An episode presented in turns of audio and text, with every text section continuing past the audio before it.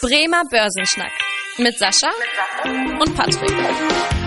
Moin und herzlich willkommen zu einer neuen Podcast-Folge. Mein Name ist Patrick Pech, mit dabei ist wie immer der Sascha Otto und wir beide schnacken jede Woche in diesem Podcast über ein spannendes Börsenthema. Schon bald könnte in Europa ein neuer Immobilienriese entstehen. Und zwar hat Vonovia ein Überannahmeangebot an die Deutsche Wohnen gemacht.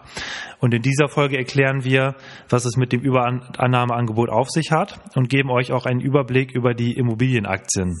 Unser Thema der Woche. Der Woche. Wir wollen heute über die Investitionen in Immobilien sprechen und insbesondere um die Immobilienaktien. Und gerade hier in Deutschland sind ja ähm, Immobilieninvestitionen sehr beliebt, weil viele einfach dieses ja vermeintlich geringe Risiko schätzen und die, auch die regelmäßigen Erträge äh, durch zum Beispiel die Mieten.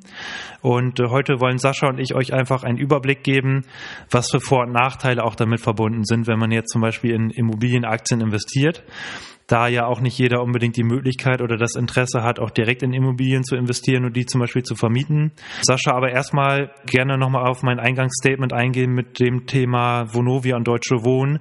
Was ist denn da aktuell los und was hat es mit dem Übernahmeangebot auf sich?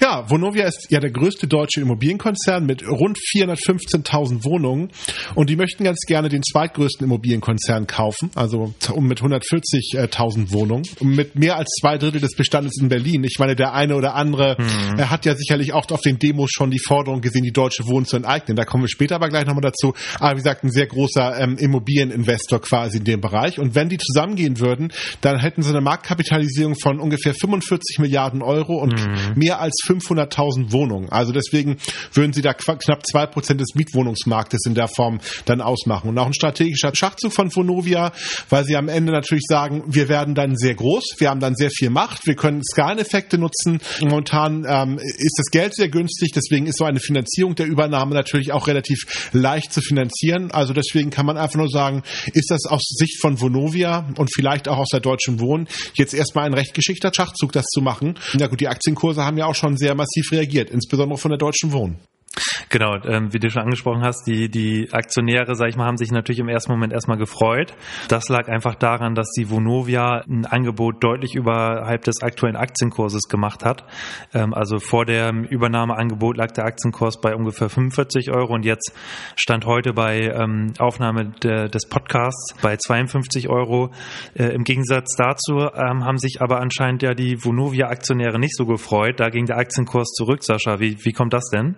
Ja, das ist halt immer so eine Frage, ob man nicht zu viel dafür bezahlt. Ne? Also wenn da jetzt irgendwie eine 47 steht und man zahlt 52, muss man ja auch, um die Aktionäre dann zu gewinnen, also man muss mehr bezahlen als der aktuelle Börsenkurs, um, um, um, um so eine Übernahme zu finanzieren. Mhm. Ähm, dann kommt natürlich so ein bisschen die Sorge auf, ist das nicht vielleicht zu teuer und könnte das nicht gegebenenfalls auch unter Umständen die Renditen schmälern dabei? Das ist so ein bisschen so der Punkt immer. Das hat man aber eigentlich fast immer. Das wäre vielleicht nochmal ein Thema für eine andere Folge. Ja. Ähm, wenn eine Übernahme stattfindet, ist es in den meisten Fällen wirklich so, dass Unternehmen was übernimmt, äh, geht nach unten, das Unternehmen, was übernommen werden soll, geht nach oben. Das ist eigentlich der normale Verlauf, den man da auch mal wieder sehr gut sehen kann. Ein Grund ist ja auch, dass die Vonovia jetzt so, so viel in Anführungsstrichen geboten hat, dass es bereits schon mal 2016 einen Übernahmeversuch gab, der damals ja auch gescheitert ist, genau aus dem Grund, dass sich die Aktionäre damals ähm, quergestellt haben und auch das Management von der Deutschen Wohnen dazu geraten hat, das Angebot nicht anzunehmen. Ich denke mal, das ist auch ein Grund, warum die Vonovia jetzt gesagt hat, wir zahlen da ein bisschen mehr als den aktuellen Aktienkurs, einfach damit die Übernahme diesmal nicht wieder scheitert. Ich bin gespannt, wie es weitergeht. Aber auf jeden Fall äh, zeigt das, dass hier am deutschen Wohnimmobilienmarkt auch ähm, Bewegung im Spiel ist. Und allgemein haben wir hier in Deutschland ja sogar noch viel mehr Aktien im Wohnimmobilienmarkt. Wir haben zum Beispiel auch noch die LEG, also den, die Nummer drei quasi in Deutschland die auch im MDAX notiert ist, auch mit 140.000 äh, Wohnungen, die vor allem in Nordrhein-Westfalen. Sascha, was hat denn das für einen Grund, dass überhaupt hier in Deutschland auch so ein großer Markt für Wohnimmobilien ist, also im, auch im europäischen und im weltweiten Vergleich?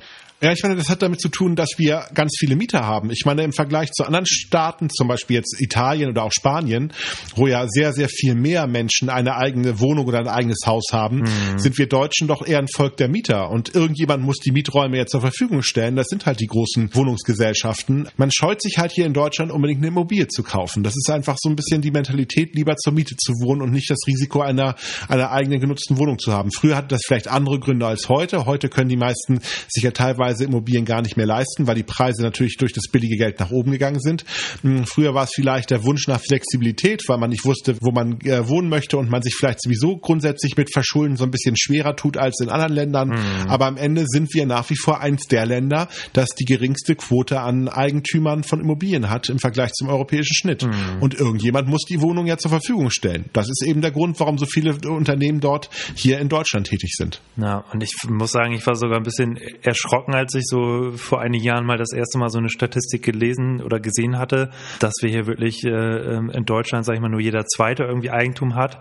Im europäischen Vergleich äh, haben 70 Prozent der Leute äh, Eigentum und dann gibt es natürlich Länder, sag ich mal, gerade so im, im Osten eher, so Kroatien, Polen, Rumänien, Ungarn und so weiter, da liegen die Quoten oft so zum Teil sogar über 90 Prozent, also wo fast jeder eigentlich Eigentum hat, wo wir hier in Deutschland natürlich ganz weit von weg sind, also sag ich mal eher Schlusslicht in Europa. Ja, und jetzt, ähm, du hast schon angesprochen, großer Immobilienmarkt in Deutschland. Die Unternehmen versuchen halt durch Mieterträge, durch Käufe und Verkäufe Gewinne zu erzielen.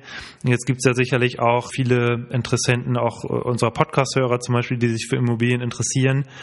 Was gibt es denn überhaupt allgemein für Investitionsmöglichkeiten in Immobilien? Also wo kann man da an der Immobilienentwicklung irgendwie teilhaben? Ja, also grundsätzlich, äh, klar, kann man sich selber eine Immobilie kaufen. Das ist, glaube ich, ziemlich offensichtlich. Man kann Immobilienfonds kaufen oder man kauft eben gegebenenfalls auch dann ähm, jetzt die Immobilienaktien. Da gibt es ja eine ganze Menge Gesellschaften, also auch viele kleinere Firmen. Hier zum Beispiel LEG, hattest du ja auch schon erzählt, Adler, Patricia oder man geht nach Amerika. Da gibt es ja auch eine ganze Menge Unternehmen. Aber man muss natürlich immer ein bisschen weit gucken, mhm. was steckt denn dahinter? Sind das Wohnimmobilien? Sind das Büroimmobilien? Sind das Spezialimmobilien? Zum Beispiel Logistik oder sowas in der Art? Mhm. Mhm. Oder sind das gegebenenfalls sogar Gefängnisse, wenn man das zum Immobiliensektor packt? Core State zum Beispiel, ein amerikanisches Unternehmen, was quasi Gefängnisse betreibt, also auch im weiteren Sinne natürlich irgendwie eine Immobilie ist. Also man muss immer ein bisschen gucken, was man da kauft, welche Immobilien gerade sehr gut laufen und welche, sage ich mal, ein kleineres Risiko beinhalten und welche vielleicht ein bisschen spekulativer unterwegs sind da hast du auch schon so ein bisschen gezeigt, dass es halt so eine breite Palette auch an, ja, sag ich mal, Subbranchen in der Immobilienbranche gibt. Also beispielsweise auch Omega Healthcare, die halt in Pflegeeinrichtungen unterwegs sind, dass es auch Rechenzentren gibt, also spezielle ähm, Unternehmen, die sich auf die Vermietung von Rechenzentren konzentrieren. Da würde ich sagen, fassen wir auch mal so ein bisschen jetzt die Vor- und Nachteile zusammen. Diesmal wird das wahrscheinlich ein bisschen länger werden. Von daher, Sascha, was willst du gerne machen? Willst du eher die Vorteile oder willst du die, über die Nachteile berichten von Immobilienaktien? Ich mache mal die Nachteile. Pro und Contra in 44 Sekunden an dieser Stelle sei gesagt, dass wir das wahrscheinlich nicht in 44 Sekunden hinbekommen, aber trotzdem ein Überblick über die Vor- und Nachteile. Äh, ich mache da mal die, Vor äh, die Vorteile. Und zwar ist natürlich ein Vorteil, dass diese Immobilienaktien auch eine meist sehr hohe Dividendenrendite haben. Und gerade natürlich für diejenigen Anleger interessant, die jetzt äh, sich über regelmäßige Erträge freuen und dadurch halt ihr, sag ich mal, ihr Einkommen auch so ein bisschen aufbessern können. Dann ist natürlich auch ein Vorteil, dass man oft eine eher geringe Volatilität hat, auch im Vergleich zu anderen Branchen. Das liegt natürlich auch daran, dass gerade die, das Einkommen der Firmen, also zum Beispiel von Vonovia und Co., durch Mieterträge sehr ja, skalierbar und berechenbar sind und dass die Aktien, wir sind ja jetzt hier bei dem Vor- und Nachteil von den Immobilienaktien, deutlich liquider sind und besser und einfacher zu handhaben sind als jetzt äh, wirklich Direktinvestments in Immobilien. Und man hier natürlich auch nicht das Thema hat, dass man sich darum so extrem viel kümmern muss, wenn man jetzt eine Immobilie kauft zum Vermieten, da muss man die Mieterauswahl treffen, da muss man die Instandhaltung selber durchführen oder einen Auftrag geben. Und bei einer Aktie hat man das natürlich hier ein bisschen einfacher. Dann übergebe ich mal den Staffelstab an dich, Sascha, mit den Nachteilen. Ja, natürlich genauso wie Immobilienpreise massiv gestiegen sind, sind natürlich auch die Aktienkurse nach oben gegangen. Also billig sind die Aktien definitiv nicht. Mhm. Dann haben wir natürlich nochmal das Thema politischer Widerstand, also gerade sowas wie eine Enteignungsinitiative in Berlin, wo natürlich dann gegebenenfalls dann auch vielleicht Preise bezahlt werden, die nicht das Optimum für die Immobilienkonzerne darstellen. Und da muss man natürlich auch dieses Thema ich sag mal, der Na ähm, Nachhaltigkeit, Schrägstrich jetzt auch der, ich sag mal, Ethik betrachten. Also mhm. viele Immobilienunternehmen sind nicht unbedingt so ethisch aufgestellt, dass sie sagen, ich mache guten Wohnraum, der günstig zur Verfügung, sondern versuchen natürlich den Profit zu maximieren ähm, auf Kosten der Mieter. Das muss man sich natürlich auch äh, die Frage stellen, wie ethisch ist das Unternehmen aufgestellt. Dann habe ich natürlich noch die Situation bei Spezialimmobilien. Braucht man die überhaupt noch? Wenn jetzt zum Beispiel Office-Immobilien, also Büroimmobilien da sind, wenn jetzt äh, Homeoffice nach oben geht, bleiben diese Preise so hoch, wie sie jetzt sind. Hm. Und beim Einzelhandel zum Beispiel Digitalisierung werden in den Innenstädten noch die gleichen Mietpreise aufgerufen, wie sie es mal früher gewesen sind. Also man kann einfach nur sagen, nicht jede Immobilienaktie ist auch gleichzeitig sicher. Und man muss sich da schon sehr genau damit beschäftigen, was man da kauft, wenn man Immobilienaktien zu investieren, um keine bösen Überraschungen zu entwickeln. Und das waren definitiv keine 44 Sekunden. Ja, das stimmt. Ein bisschen länger geworden, da hast du recht. Ich möchte mal da anschließen, ähm, dass ja gerade so dieses, deswegen hatte ich auch im Eingang gesagt, das vermeintlich geringe Risiko. Man muss ja wirklich sagen, das hat man jetzt auch in der Corona-Zeit gesehen, dass auch in der Corona-Krise im März 2020 äh, sind natürlich auch die Immobilienaktien erstmal deutlich nach unten gegangen. Und dann war danach so eine, so eine, äh, sag ich mal, ähm, differenzierte Entwicklung, dass gerade die Firmen, die Aktien von den Firmen, die sich auf dem Wohnimmobilienmarkt spezialisiert haben, die haben sich dann recht schnell wieder erholt. Aber was du auch schon angesprochen hast, gerade auf dieser, aufgrund dieser Gefahr, dass durch Homeoffice die Büroimmobilien leer stehen können, gab es da halt nicht so eine dolle Erholungsbewegung.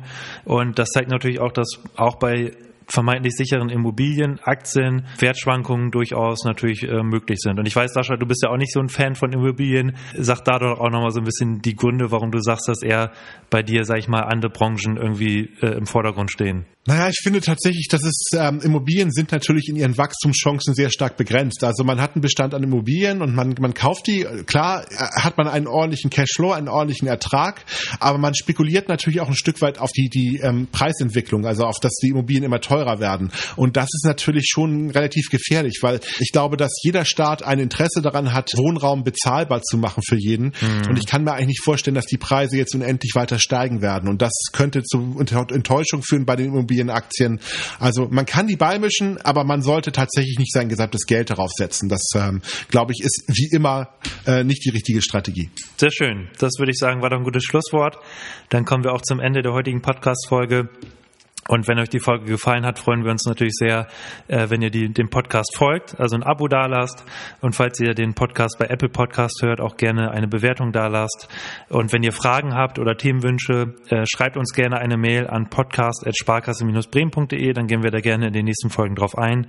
Mein Name ist Patrick Pech, ich bedanke mich wie immer fürs Zuhören und freue mich, wenn ihr auch in der nächsten Woche wieder einschaltet. Bis dahin, tschüss. Bis dahin, tschüss. Vielen Dank fürs Interesse. Das war der Bremer Börsenschnack, ein Podcast mit Sascha und Patrick. Noch ein kurzer Hinweis und an dieser Stelle liebe Grüße aus der Rechtsabteilung. Die gesprochenen Inhalte bilden die persönliche Meinung der handelnden Person, also in den meisten Fällen von Sascha und mir wieder. Sie stellen also keine Handlungsempfehlung zum Erwerb oder zur Veräußerung der genannten Wertpapiere oder anderer Finanzinstrumente der genannten Emittenten dar. Bei Fragen wende dich gerne an deinen Berater.